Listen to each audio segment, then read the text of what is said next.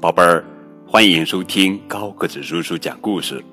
今天呀，我们要讲的绘本故事的名字叫做《接着春天来了》，作者是美国作家朱莉·弗利亚诺文，艾琳·斯蒂德图，艾斯泰尔翻译。一开始，你眼里只有枯黄，漫山遍野一片枯黄。接着。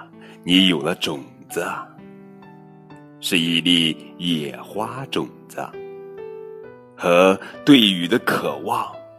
接着雨来了，还是一片枯黄，但那是有希望的，充满可能的枯黄。快看，是有一点绿色了吗？不，枯黄依旧的枯黄。接着一周过去了，你开始担心那些小小的种子了吗？或许是鸟儿们来过了，又或许是大熊们重重的踏过了，因为告示牌上的话，熊是读不懂的。告示牌上是这样写的：“请勿再次踩踏，这儿有种子。”在努力发芽呢，哼哼，熊当然是读不懂的啦。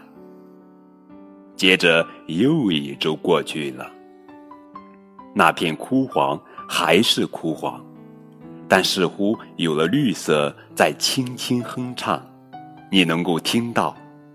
如果你把耳朵贴在地上，再闭上眼睛，哇，真是太美。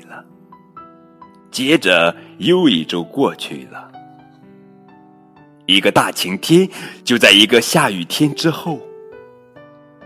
你走出家门，去查看那片枯黄，但是枯黄不见了。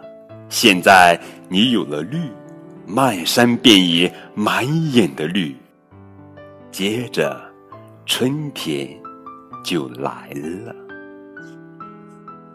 好了，宝贝儿，这就是今天的绘本故事。接着春天来了，在接着春天来了这本可爱的图画书里，小男孩等待春天的到来。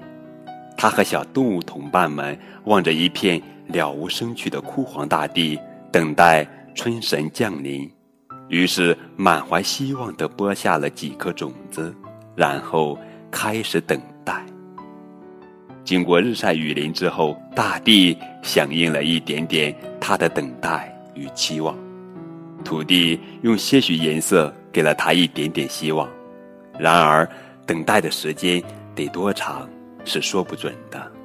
于是，男孩在等待的同时撒下更多期待的种子，另一些等待也开始了。接下来，男孩开始想象他的游戏。结合自己的经验，揣测土地里各种可能发生的事情。男孩和同伴一起等待，一起游戏。随着游戏与等待的时间流逝，可是大地的变化非常细微，几乎无法察觉。不过，惊喜在某天早晨发生了。大地用一大片嫩绿的草原响应他的期望，也结束了他的等待。但是游戏仍在持续进行中，所以这是一本让孩子读懂等待、学会等待，适当给孩子一些等待的学习机会，让他们学会自己排遣时光，帮助他们学会独立最简单方法的图画书。更多互动可以添加高个子叔叔的微信账号。感谢你们的收听，明天我们继续来讲。好听的绘本故事，不见不散哦。